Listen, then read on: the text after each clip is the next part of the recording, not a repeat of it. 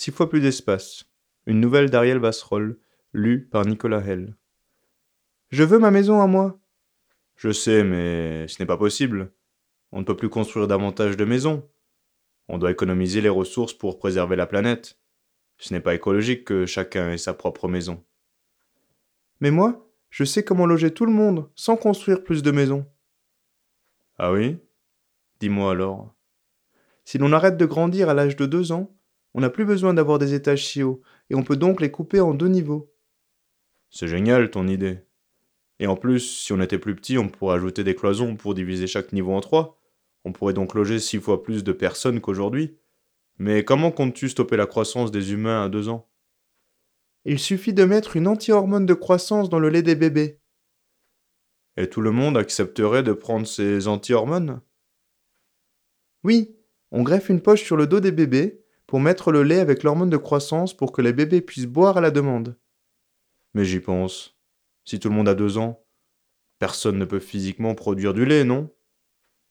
Ben on prend du lait de vache. Donc on ne se nourrit plus que de lait. On n'a plus besoin d'autre agriculture. Juste des vaches, on réduit notre impact écologique, c'est bien, mais tu sais que les bébés ne maîtrisent leur sphincter qu'à partir de deux ans et demi? Du coup, on serait tous en couche, avec un camelback rempli de lait sur le dos en permanence? Pas en couche. On met des culottes avec une centrale biogaz dedans. Ça nous donne de l'énergie pour nos vélos électriques. C'est plus écolo que les batteries, effectivement, mais ça marche comment? On met une prise USB sur la culotte avec centrale biogaz et on la connecte au vélo. Et pareil dans le bus.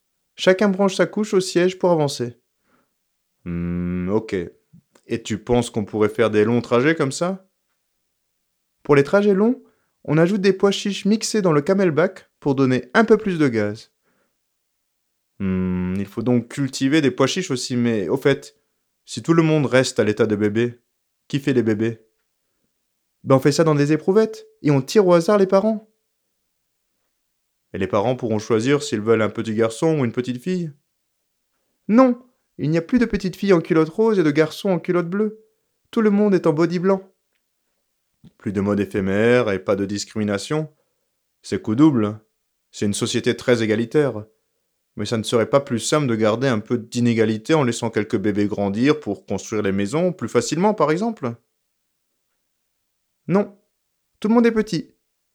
Mais pour pas que les bébés maçons qui se fatiguent à construire les maisons meurent avant les bébés informaticiens, tous les bébés meurent jeunes à 40 ans.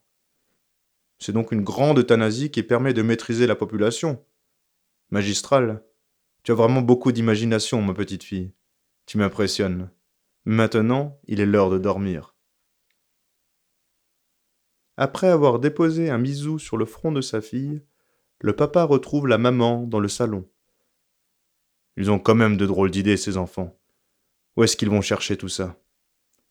Les parents s'installent dans leur capsule individuelle. Pour la famille Beta HG 2708, l'unique jour d'éveil de la semaine est terminé. Les LED s'éteignent et les trois capsules de la famille sont automatiquement mises dans la file d'attente des occupants de la maison XG23. Demain, une des six autres familles prendra possession de la maison pour son jour d'occupation.